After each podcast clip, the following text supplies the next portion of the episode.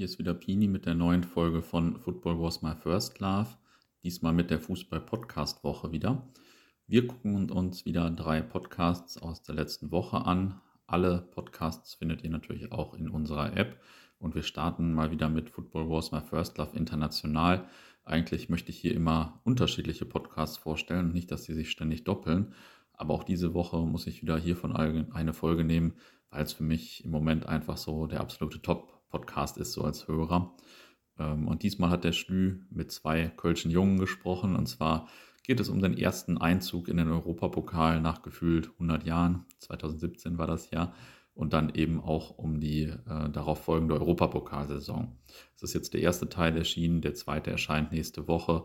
Und im Laufe des ersten Teils baut sich nach und nach schon eine richtige Gänsehaut auf. Ähm, kann, glaube ich, jeder Fußballfan nachvollziehen, der das hört. Es geht davon an, angefangen von der äh, Europapokalgeschichte des ersten FC Köln oder der internationalen Geschichte des ersten FC Köln, dann über die Möglichkeit der Qualifikation in der Saison bis hin zum Spiel in London, was dann ja auch berühmt berüchtigt war mit der Kölschen Invasion. Aber hört selbst mal rein. Ja, Im Stadion war es auch, also als die Mannschaft das erste Mal zum Warmlaufen kam, sind schon die Leute über die Zäune in den Innenraum, was ja sonst irgendwie den absoluten Krieg mit dem Verein auslösen würde oder zu der Zeit ausgelöst hätte bei dem Verhältnis. Aber die Leute sind da schon über den Zaun, weil die einfach motiviert bis in die Haarspitzen waren. So die ersten paar Minuten waren dann auch krass von der Lautstärke vom Spiel, ähm, wurde dann aber so ein bisschen weniger, weil die Leute einfach zu nervös waren. Das ist also, ja häufig so bei, bei ja. wegweisenden Spielen, ja. dass die Nervosität oder Stimmungsbild prägt. Ne? Ja. Ähm, dann äh, kamen zwischendurch schon die ersten Zwischenergebnisse, dass äh, Borussia gegen Bremen führt, was für uns äh, gespielt hat, äh, dass Leverkusen schon ganz früh 3-0 in Berlin geführt hat, was äh, uns dann auch in die Karten gespielt hat.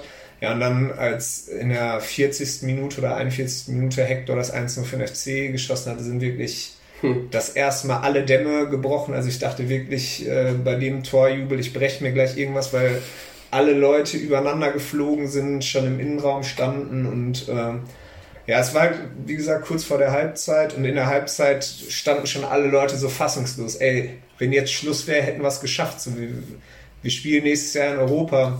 Ich weiß nicht, ich habe dir dann ja auch eine SMS in der Halbzeit geschrieben, so, äh, das sind jetzt die 45 Minuten, die uns noch äh, trennen, endlich mal wieder zusammen im Stadion zu stehen. Also es war, äh, ja, ich kriege schon wieder Gänsehaut. Ja, ja, denke, das ist war, schwierig, ganz schwierig, das in Worte zu fassen. Es war einfach, äh, egal was in der Saison danach gekommen ist, bisher der krasseste Tag in meiner Fankarriere. Also der Tag, wo wir nach Europa eingezogen sind, ist einfach ich fand es auf jeden Fall auch krasser als die Europapokalspiele selber, so vom Gefühl her, weil es einfach, ja, es hat einen so krass mitgenommen. Ähm, ja, zweite Halbzeit, dann die anderen Ergebnisse liefen äh, quasi auch für uns. Ähm, die Leute standen dann so in der 87., 88. Minute schon teilweise im Innenraum. Ja, und dann Yuya Osako, äh, der sonst keine zwei Meter gerade auslaufen kann, macht dann das 2-0 da sind dann wirklich alle Dämme gebrochen. Also das war, glaube ich, so das erste wichtige Tor für den FC, wo ich nicht mal die Arme hochbekommen habe, wo ich einfach direkt angefangen habe zu heulen vor Freude. Das war einfach, also jeder ist damit anders umgegangen. So die meisten Leute komplett am Rad gedreht. Ich bin einfach stehen geblieben, habe angefangen zu heulen vor Freude. Ich habe hinterher auf dem Video gesehen, ähm, also das Video ging dann natürlich überall rum, wie einer aus der Fanszene, der auch schon sehr lange am Start ist, der hat einfach, also man sieht, der Osako schießt das Tor, jubelt mit der Mannschaft und plötzlich kommt ein Typ einfach zu der Mannschaft in den Pulk und jubelt mit. So, äh, als ob es das Normalste der Welt wäre. Ist er schon auf den Platz gerannt und hat mit der Mannschaft gejubelt. So, und dann, äh, ja, die letzten zwei, drei Minuten, wo es dann klar war, die anderen können uns nicht mehr einholen. Stadionsprecher macht so Durchsagen wie, äh, Entschuldigung, eine Durchsage aus Kopenhagen, da schellt schon das Telefon oh, okay. und so von der Nord, von der Ost, überall standen schon Leute am Platz quasi. An der Außenlinie. An der Außenlinie. So, und als dann Schlusspfiff war, sind alle Dämme gebrochen. Ich würde sagen, 80% der Leute sind auf dem Platz gelaufen, aber ich bin erstmal raus. Genau, du bist zu uns gekommen. Wir saßen mit den SV-Lern, zumindest mit einer Handvoll SV-Lern draußen und sind uns dann erstmal äh, wirklich äh, heulend in die Arme gefallen und uns so gefreut haben.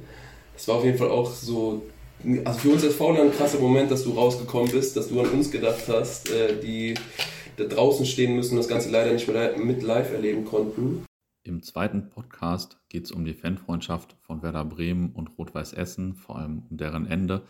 Ähm, der Podcast heißt Kaffeekränzchen mit Schuss und der Winko, der den Podcast macht, der mich auch letztens interviewt hat, der war in Essen, um mit Biersa, dem alten Vorsänger der Ultras Essen, über die Fanfreundschaft Werder und RWE zu sprechen. Hört auch hier mal rein. Habt ihr noch mal, also äh, bei Biersa, bei dir weiß ich das gar nicht so wirklich, äh, beim Koch weiß ich das schon eher, so einen Bezug zu Werder irgendwie? Ich habe den tatsächlich schon weit vor UW gehabt. Äh, also ich bin ja noch aus der Generation, die das Pokalfinale 94 äh, live miterlebt hat. Äh, und, und, da äh, hatte ich schon eigentlich die Sympathien für Werder. Also ich meine, ich war jetzt nicht in dem Alter, äh, dass ich da äh, irgendwie durch die Kneipen gezogen bin mit den, mit den äh, Leuten, aber es war halt sympathisches Volk, was da rumgelaufen ist. Ne? Also, du warst auch selber vor Ort? Ich war auch selber vor Ort, ja. ja. Also ich war damals, boah, ich weiß nicht, 94, ja, 14, 15. Ne? Also ich kann mich noch gut daran erinnern. So, und da hat er halt eigentlich angefangen. Ne? Und dann äh, habe ich mich halt auch wirklich auch für Fußball interessiert äh, zu der Zeit, äh, auch für den Bundesliga-Fußball. Und äh, ja, Werder war halt immer, immer sympathisch. Also ich kann dir heute noch äh, meine Werder-Lieblingsspieler aufzählen. Ne? Ob jetzt äh, Windenhofer, äh, sag schnell, äh, warte, genau, warte, warte, warte, warte, warte, warte, live, Uli Borowka, Alter, ja. Uli Borowka, ja. äh, für mich immer noch äh, Kein Andreas Herzog, was geht? Ja, ja, auch wenn ich die Sympathie nach Wien habe, so Andreas Herzog fand ich nie so geil. Ja, nee, nee. Also, äh, auch Ailton. Also ich weiß nicht, ich kann nicht verstehen, dass der Typ so hochgejubelt wird und ja, egal. Schalker dann nachher. Also weiß, weiß ich nicht. Also ich, äh, den konnte ich halt nie so feiern. Ne? Da gab es andere Charakter. Äh, ne? Thorsten Frings habe ich auch immer hart gefeiert. Äh, Gune Bratzett, äh, wie gesagt, ne? auch mega der Typ.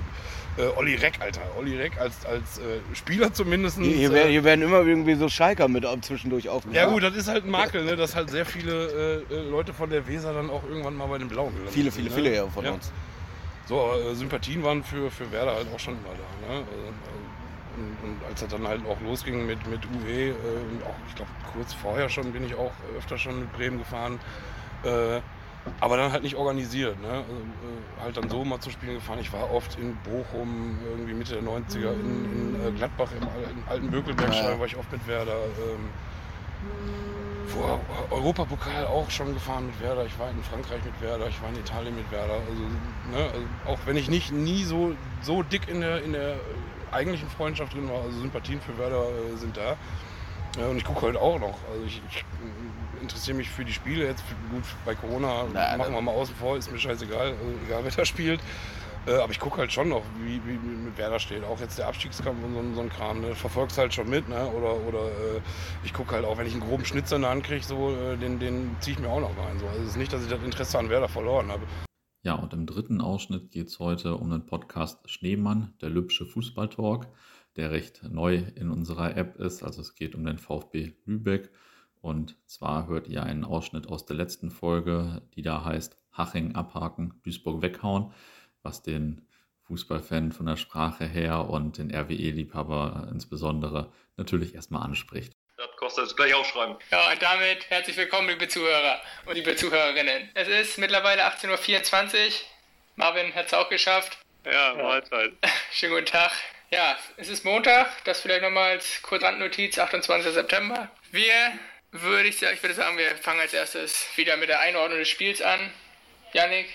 Ja, wir haben ja schon während des Spiels und auch danach direkt geschrieben heute und da waren wir uns, glaube ich, einig dass das eigentlich äh, die ersten zehn Minuten und die letzten zehn Minuten Drittliganiveau hatte. Das andere war, ja, war dann halt einfach zu wenig, um in der dritten Liga nachher auch wirklich zu bestehen.